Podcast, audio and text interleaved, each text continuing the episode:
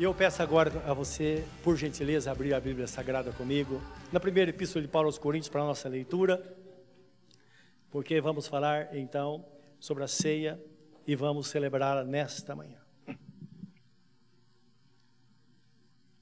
Com a Bíblia aberta, vamos orar.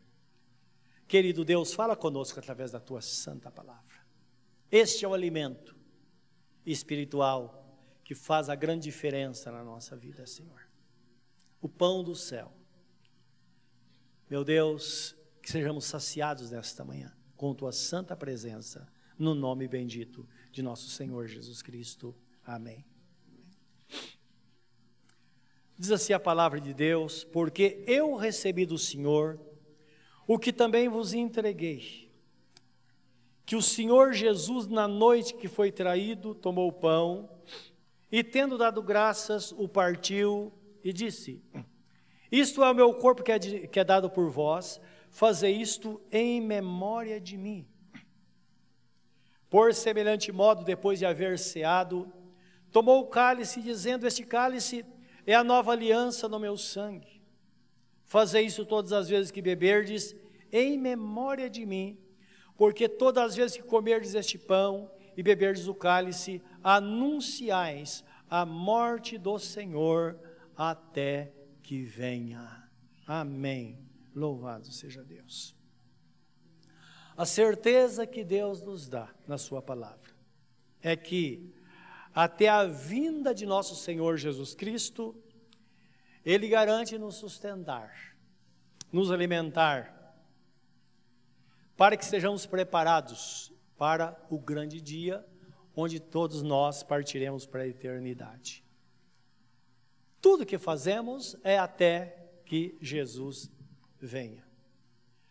Agora, nesse tempo em que nós vivemos, precisamos entender que Deus tem um propósito em nossas vidas. Um propósito peculiar na vida de cada um. A pessoa que está ao seu lado, Deus tem um propósito na vida dela, que cabe só na vida dela. E tem um propósito na sua vida também. É um plano estabelecido por Deus, como está escrito no Salmo 137, que na, quando fomos concebidos, Deus colocou no livro todos, todos os nossos dias e estabeleceu um propósito para cada um deles. Diz o texto: nenhum ficou para trás. Isso significa, desde o dia que nós nascemos até o dia da nossa partida, esse plano vai se estabelecendo. Isto é, nós vamos escrevendo uma história a história da nossa vida. Existem coisas que acontecem que nós pensamos, às vezes, à, à primeira vista, que é algo assim incoerente, mas com o passar dos tempos nós percebemos que há coerência em tudo. Que tudo que aconteceu deveria ter acontecido. Deus coordenando todas as coisas, coisas boas e coisas não boas. Como está escrito que o conjunto das coisas é que vai contribuir para o nosso bem. Todas as coisas vai fazer, vão fazer com que o plano se estabeleça na nossa vida, porque está escrito que todas as coisas de fato cooperam juntamente. Então, o conjunto dessas coisas é que de fato vai fazer cumprir o propósito que Deus tem na nossa vida. O plano dele é agir em nós, fazer uma obra em nós. Quanto Quantos não oram constantemente? Senhor, faz algo através de mim, Senhor. Mas lembra, o propósito de Deus não é só fazer através de nós, é fazer em nós. Porque uma vida vazia não pode produzir muito. Então o propósito de Deus é fazer algo dentro de nós e depois fazer através de nós. Sabendo que nós somos uma extensão de Jesus na terra. Segundo a Epístola de Paulo aos Coríntios, capítulo 6, está escrito 6,2, se não me falha a memória, por aí, que nós somos embaixadores de Deus na terra. E nós clamamos como que se Deus clamasse para que o mundo se reconcilie com Ele. Então percebam, onde um crente está, é uma extensão de Jesus. Isso é importante porque, quando o apóstolo Paulo se converteu, nós bem sabemos que ele era um perseguidor da igreja, e quando ele estava ali caído, não é? Foi atingido por uma luz divina e ficou cego naquele momento. E ele está, percebeu tudo aquele movimento que estava acontecendo. E ele perguntou, ele ouviu a voz de Jesus falando: Saulo, Saulo, por que me persegues? Ele falou: Senhor, quem é o Senhor? Ele falou: Sou Jesus a quem tu persegues. Ora, quando é que Paulo perseguiu a Jesus? Então nós sabemos que ele perseguia a igreja. Olha que interessante. Então, o que acontece na sua vida, na minha vida, é como que se acontecesse com a pessoa bendita de Jesus. Isso não é maravilhoso? Então, nisso nós vemos a importância que cada crente tem no reino de Deus. Agora, nós vemos uma, uma, uma palavra que mostra que de fato isso é que vai glorificar o nome do Senhor. Quando a Bíblia fala que nós somos chamados para louvor da sua glória, é exatamente isso. Para expressarmos a glória de Jesus aqui na terra. Para que as pessoas, quando olhem para nós e vejam a nossa forma de viver, eles digam: puxa vida, esse é um cristão, esse é uma cristã, porque de fato são parecidos com Jesus. Isto é, na forma, pessoas que conheceram a história de Jesus vão perceber que a história de Jesus ou a nossa história tem tudo a ver com a história de nosso Senhor e Salvador Jesus Cristo. No livro de Tito, Tito era um pastor da igreja de Creta, na ilha de Creta, na Grécia. Então o apóstolo Paulo escreve uma carta a ele, e no capítulo 2, versículo 11 a 15, que vamos ver assim comigo, mostra o cuidado que Deus tem com a igreja o que representa a igreja, o que Deus espera de nós aqui na terra, não é?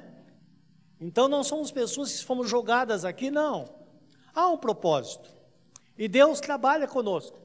E é muito interessante porque em momentos de dificuldade, de provas, coisas assim, nós percebemos, nós podemos até usar isso na nossa oração. Quantas vezes eu falei com Deus na oração, estourando por alguém, às vezes tem pessoas que são rebeldes, eu digo a Deus, Senhor, eu sei que o Senhor se interessa por essa pessoa muito mais do que eu. Porque, sinceramente, por mim já teria largado. Mas o Senhor ainda o Senhor permanece ainda lutando por esta pessoa.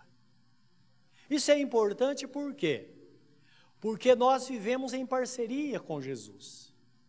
Não colocamos sobre nós todo o peso, não é? Achando que nós, que nós resolvemos. Não, nós não resolvemos. Nós estamos lado a lado com Jesus. Lembra que ele disse: Vinde a mim, vós que estáis cansados e oprimidos, eu vos aliviarei. Tomai sobre vós o meu jugo e aprendei de mim, porque sou manso e humilde de coração, e achareis descanso para as vossas almas. Porque o meu fardo é leve e o meu jugo é suave. Então vamos pensar num jugo, que é aquela canga que se coloca no pescoço dos bois, para que os dois bois juntos puxem um carro. Nós somos um daqueles bois.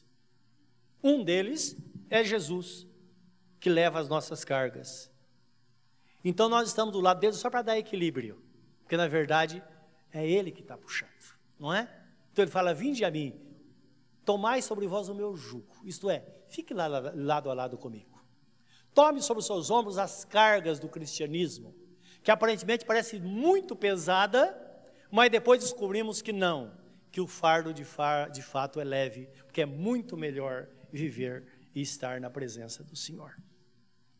Então 2:11 diz assim: Por quanta graça de Deus se manifestou Salvador a todos os homens, educando-nos para que, renegadas a impiedade e as paixões mundanas, vivamos no presente século sensata, justa e piedosamente aguardando a bendita esperança e a manifestação da glória do nosso grande Deus e Salvador Jesus Cristo, o qual a si mesmo se deu por nós, a fim de remir-nos de toda iniquidade e purificar para si mesmo um povo exclusivamente seu, zeloso de boas obras.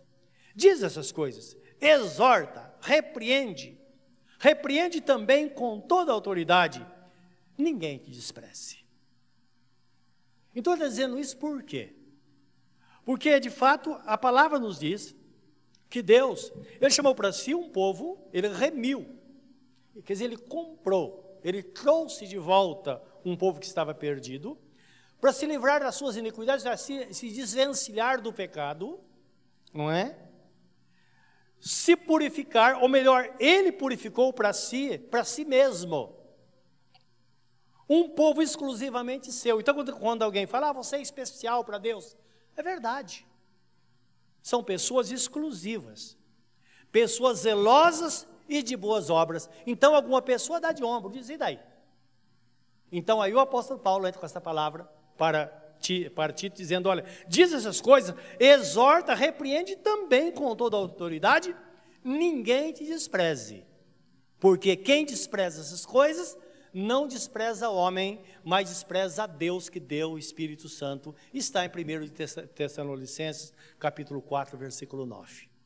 Então, o crente tem uma relação direta com Deus. E nós sabemos que Deus trata desta forma conosco, isso é muito bom. Sabemos que essa vida é trabalhosa, todos nós sabemos. Terminamos o ano, não é? No limite, é verdade ou não é? Senhor, começou o novo ano. Então os ânimos se renovam e nós cremos sim. Graças a Deus que tem esses momentos que nós paramos, é como se encerrássemos as coisas e começássemos novamente, não é? Então isso é muito, isso traz um benefício para nós. Então a vida de fato ela é trabalhosa, é muito árdua. Mas Deus nos promete a recompensa. É interessante quando pensamos, ah, esse ano vai ser melhor. Às vezes pode ser pior. Mas nós podemos, mais experimentados, fortalecidos na graça do Senhor, suportar de forma muito melhor do que suportamos no ano passado. Tudo depende de nós, da nossa força de estarmos na presença de Deus, de suportarmos de fato as dificuldades. Olha o que está escrito na primeira epístola de Paulo 15, 58. Eu vou ler. Meus amados, sede firmes e constantes, sempre abundantes na obra do Senhor, sabendo que no Senhor o vosso trabalho não é vão. Então, tudo que nós passamos na vida cristã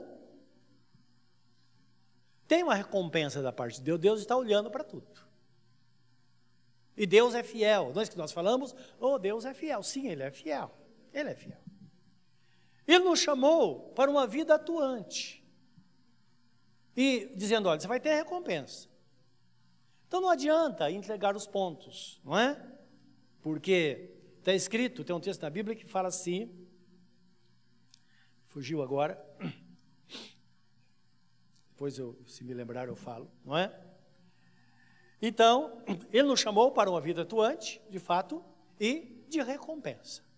Tudo que acontece na nossa vida, portanto, ele vai nos recompensar.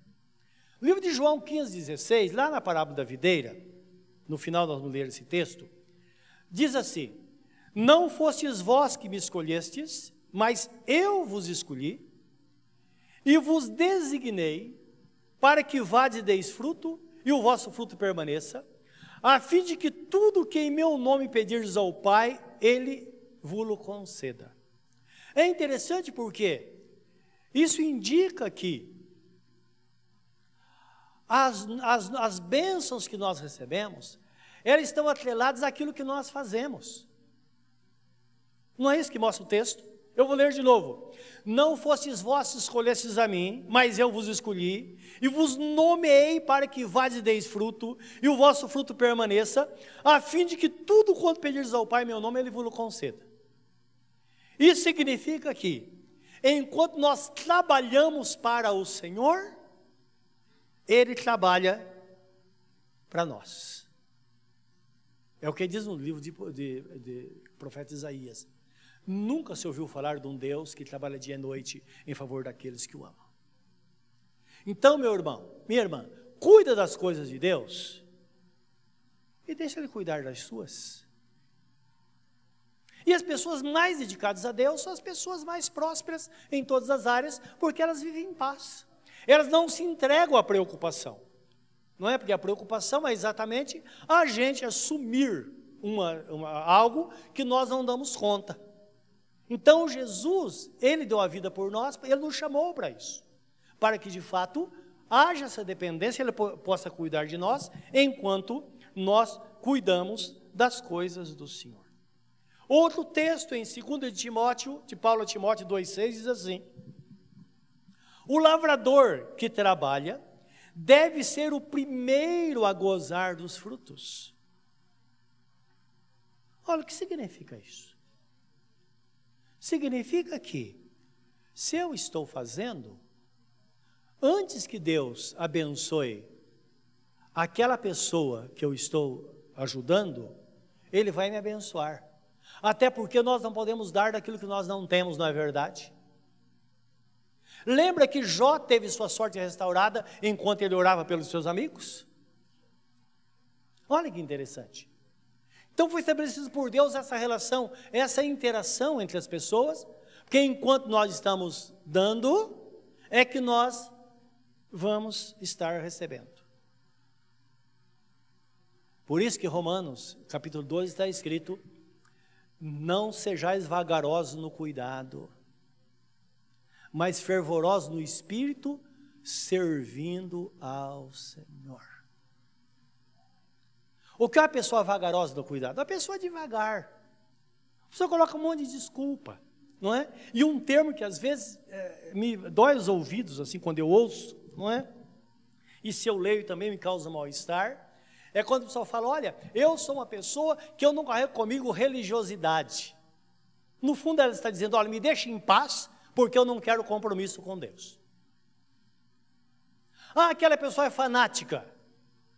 Seja fanática de forma consciente. Dedique sua vida a Deus. Viva com Deus. Seja crente, seja um crente para valer. É muito melhor que as pessoas digam de você. Critiquem você por você ser uma pessoa dedicada. Ah, essa pessoa não sai da igreja. Esta pessoa é isso, esta pessoa é aquilo. É melhor isso do que viver uma vida longe de Deus, uma vida é, relaxada não é? Porque uma pessoa que está vida relaxada, ela está sempre à beira do abismo. Se não acontecer nada, tudo bem, mas se acontecer qualquer coisa, ela vai cair. Então guarde isso no seu coração. Porque esse termo religiosidade é muito falado por esses pastores que andam atrás de dinheiro por aí, não é? Para tirar a pessoa, tirar a visão da pessoa da vida cristã de fato aquela pessoa que vive para o Senhor, aquela pessoa que não está presa às coisas materiais, aquela pessoa que vai fazer a campanha de oração, ela não vai fazer campanha de oração para enriquecer, para conquistar coisas materiais, ela vai fazer campanha de oração para que a sua família seja salva, para que ela melhore o seu relacionamento com Deus, para que ela seja uma vida cheia do Espírito. Isso não rende nada para ninguém, a não ser para nós que servimos ao Senhor na nossa relação com Deus. Então precisamos mudar nossa forma de viver. É por isso que o apóstolo Paulo escreveu ao Romano e disse: Eu vos rogo pela misericórdia de Deus. Dentro do nosso linguajar hoje, eu diria, irmão, pelo amor de Deus. Eu vos rogo pelas misericórdias de Deus, pelas compaixões de Deus, que apresentei os vossos corpos em sacrifício vivo, santo e agradável a Deus, que é o vosso culto racional. E não vos conformeis com este mundo, com este século, mas transformai-os pela renovação da vossa mente, para que experimenteis a boa, a perfeita e agradável vontade do Senhor. Então, a Bíblia nos mostra que, de fato, quando de uma forma racional, eu sei o que eu estou fazendo, eu dedico minha vida ao Senhor, eu vivo para Deus, eu não ando segundo o curso deste mundo, porque lembra o curso deste mundo? É quando o homem procura sua própria felicidade e nada além disso. O reino de Deus é diferente. Quando eu procuro de fato os interesses de Deus, o que eu tenho que fazer para ser melhor para Deus, para ver melhor minha relação com Deus. Creia, meus irmãos, que todas as pessoas que hoje estão doentes, elas estão o que o que as fortalece é aquela sensação de ter vivido feito o melhor enquanto estavam com saúde. Você conversa com o irmão Carlos Albino, que está muito doentinho, coitadinho, não é? O rapaz dedicou sua vida a Deus, de fato, né? Irmão Ailton, que está de molho em casa, que fez a cirurgia, também. Outras pessoas que estão doentes. Muitos estão vivendo, se sustentando daquilo que eles plantaram enquanto estavam com saúde. Lembra do, do rei Ezequias? Quando ele olha para a parede e chora copiosamente mediante a sentença de morte que foi, foi lhe dado. Quando Isaías chegou e disse: Ezequias, assim diz o Senhor, certamente morrerás. E a palavra diz que ele virou para a parede, chorou copiosamente e disse: Senhor, lembra de uma coisa, eu fui fiel a ti.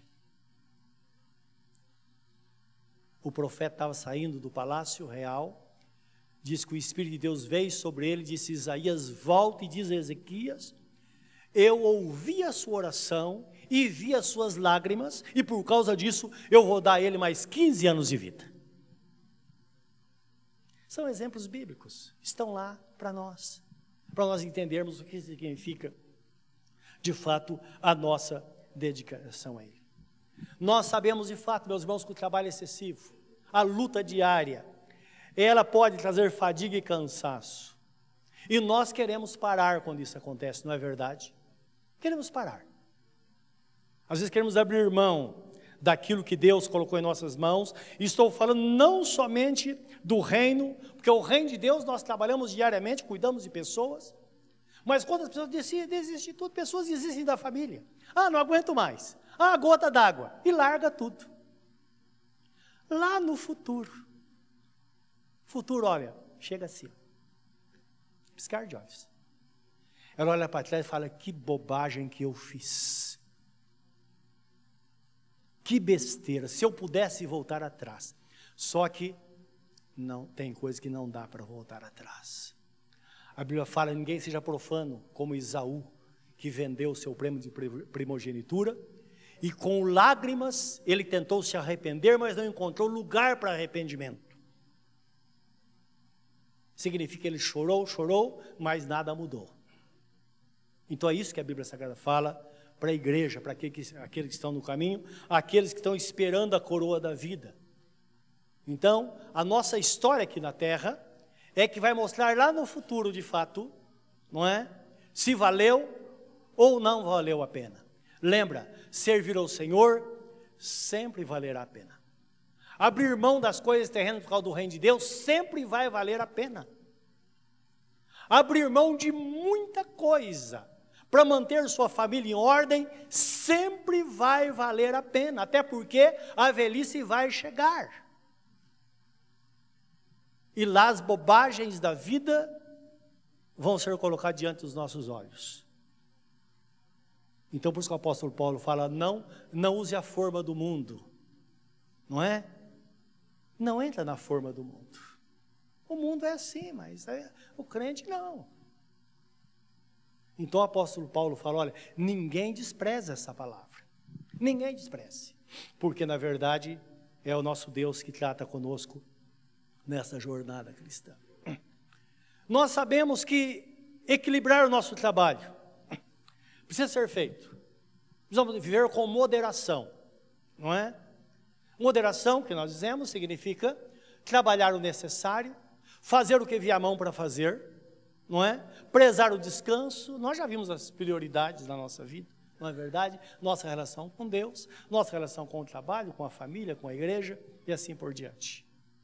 E o nosso lazer. Tudo isso nós precisamos. Para que sejamos, para que continuemos firmes e constantes. O que significa isso? Uma pessoa firme é aquela pessoa que está ali. Não importa o que aconteça, ela está tá ali.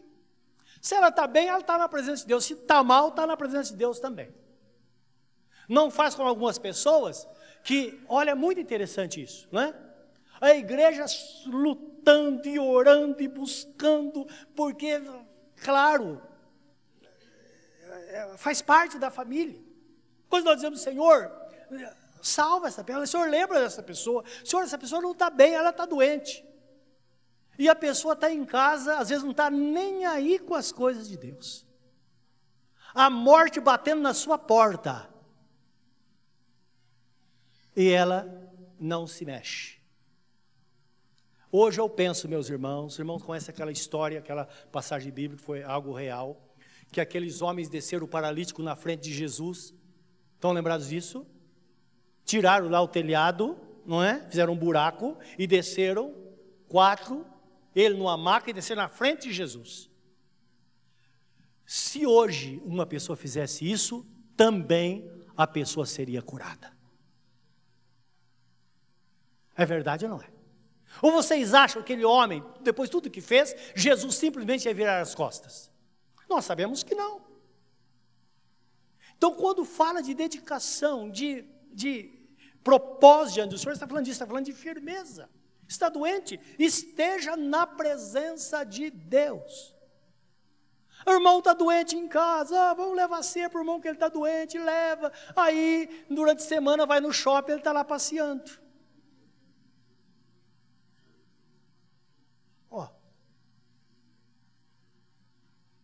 Estou falando alguma bobagem? Verdade. Está passeando, está nas festinhas por aí. Então, é disso que a Bíblia Sagrada fala. Vivemos em tempos tenebrosos, não é? Que as coisas vão caminhando para um final, nós não sabemos o que pode acontecer de repente. Jesus pode voltar num piscar de olhos. A palavra diz que quando quando todo mundo estiver seguro, então ele, o Senhor vai aparecer num piscar de olhos. Nós não sabemos quando vai acontecer. Já pensou se ele volta no momento que nós estamos viajando na nossa mente? Estamos longe dele? Então, nós precisamos pensar nisso, né? Então, ser, fir ser firmes e constantes. A pessoa ser constante, a pessoa fazer a mesma coisa a vida inteira, é criar uma rotina. Criar uma rotina. E é possível, não é? Porque nós vivemos a vida assim. Alguns anos atrás, um dos nossos irmãos estava doente, e foi uma coisa muito interessante, né?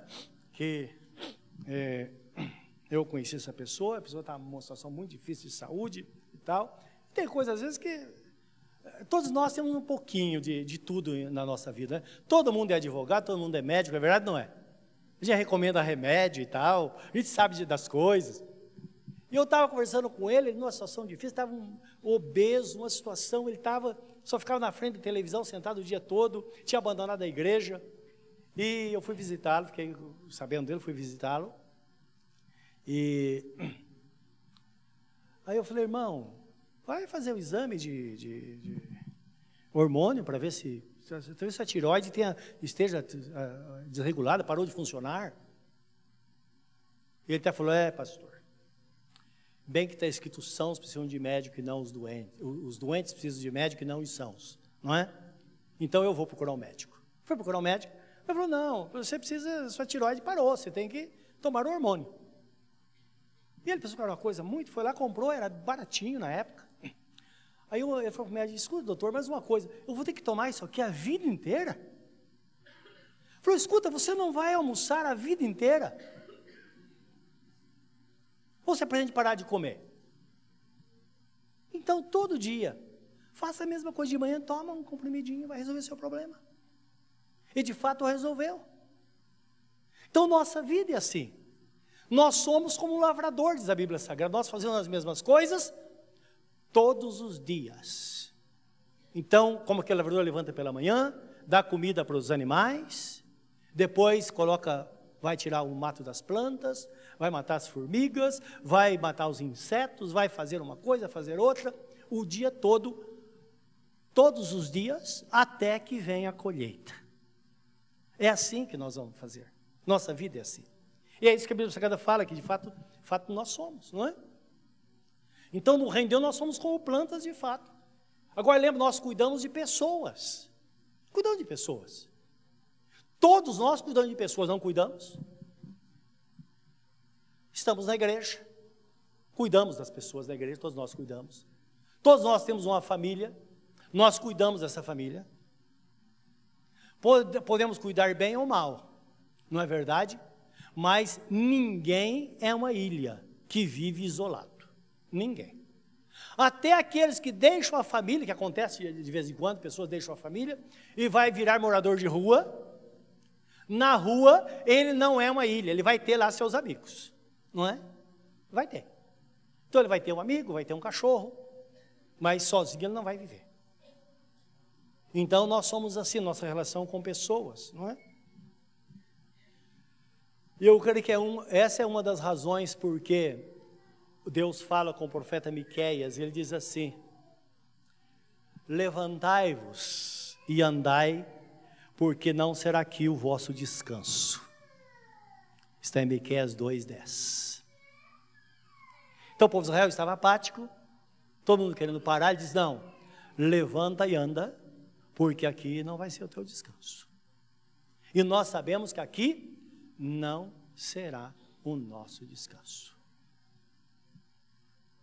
Nós temos que continuar fazendo as mesmas coisas, com moderação sempre. Eu não sei se você já ficou em casa um dia sem fazer nada. É absolutamente nada. De vez em quando eu faço isso, não é? Mas vai dando final da tarde, vai batendo um tédio, não é verdade? Ninguém consegue. Temos que fazer, temos, temos que ter uma rotina. Até pela nossa saúde. Nós sabemos isso. Se uma pessoa fica parada, ela enferruja. Se você vai ao, vai ao médico, você já sabe que ele vai perguntar: escuta, está fazendo exercício físico? Você fala: eu vou começar o mês que vem. Não é assim?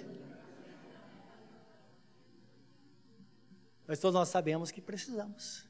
Precisa se movimentar, senão enferruja tudo.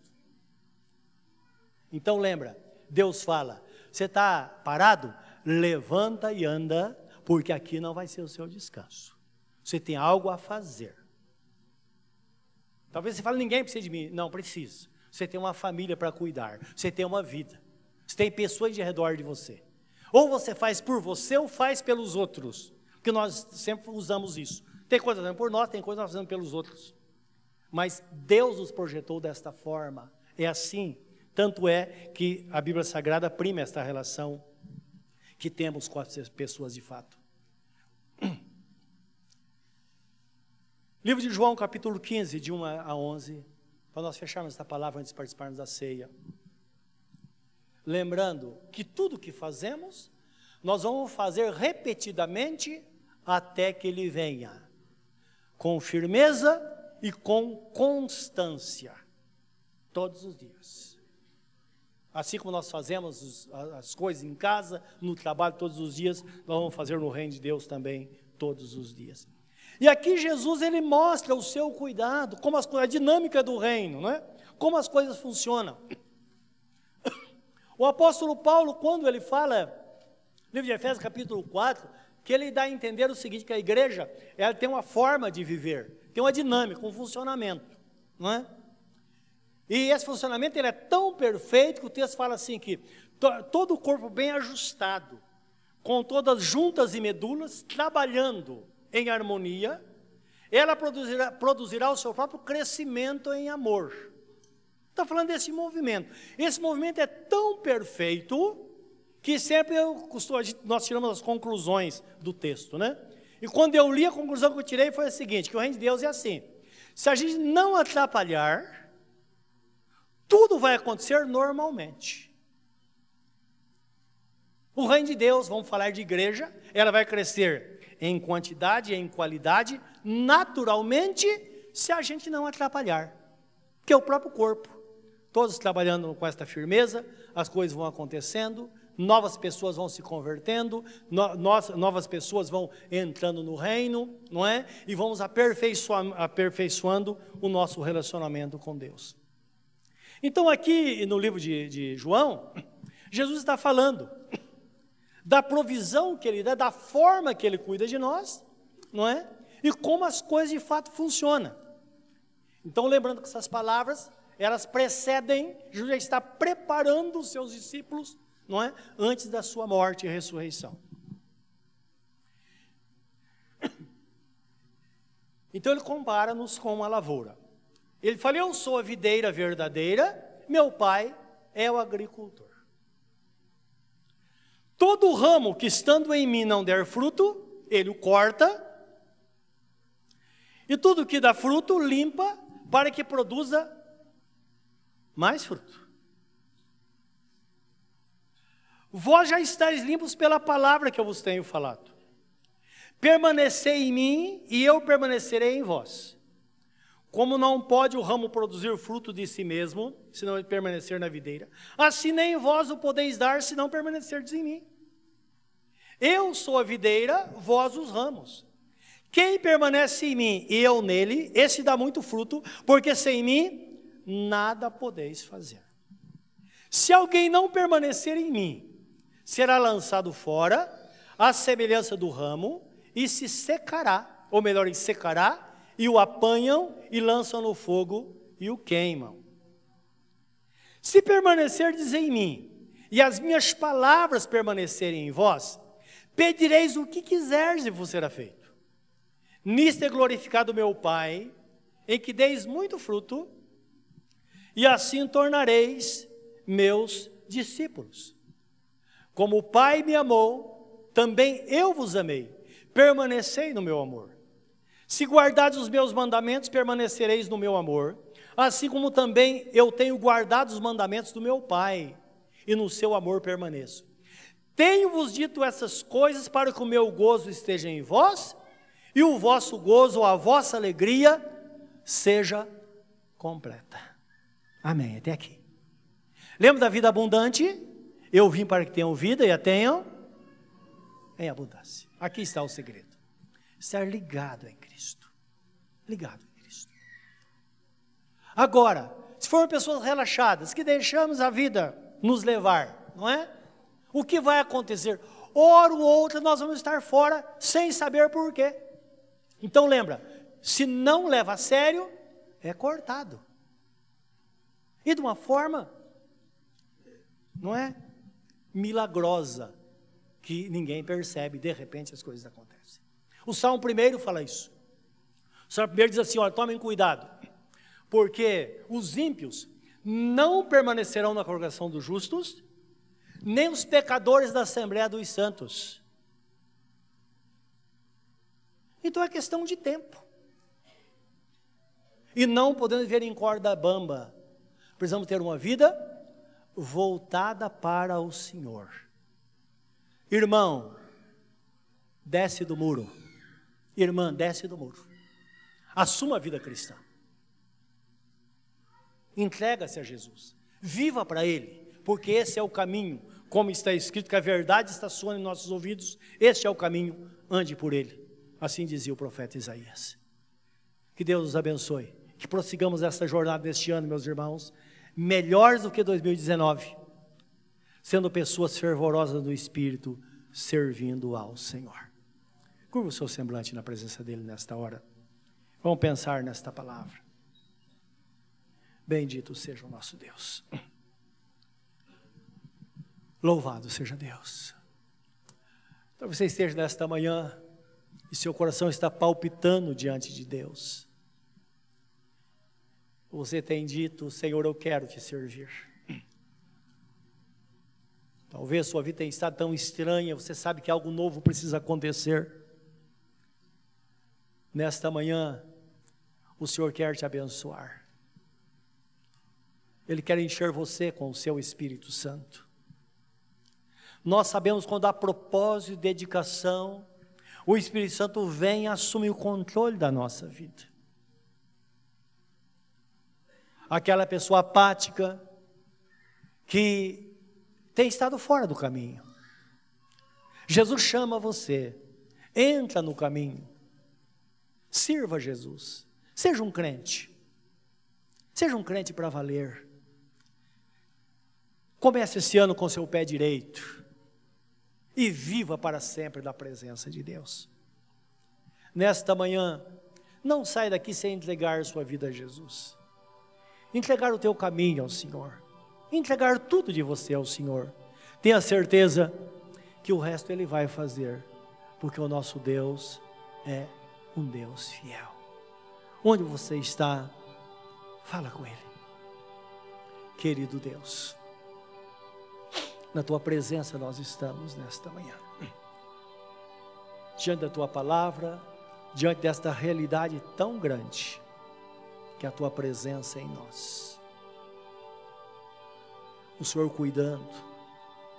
Tu estás aqui. E não estás alheio àquele que está em dificuldade, àquele que sofre. Mas está dizendo nesta manhã, filho meu, dá-me o teu coração. Porque se colocarmos o centro da nossa vida nas mãos do Senhor, tudo irá bem. O Senhor é aquele que redime, aquele que traz de volta o que se perdeu, é aquele que restaura, é aquele que salva, que transforma, que dá paz, que dá saúde. Senhor Deus, faça esta obra grande nesta manhã, neste coração. É o que nós te pedimos, no santo e bendito nome de nosso Senhor e Salvador Jesus Cristo. Amém, Senhor. Amém. Bendito seja Deus.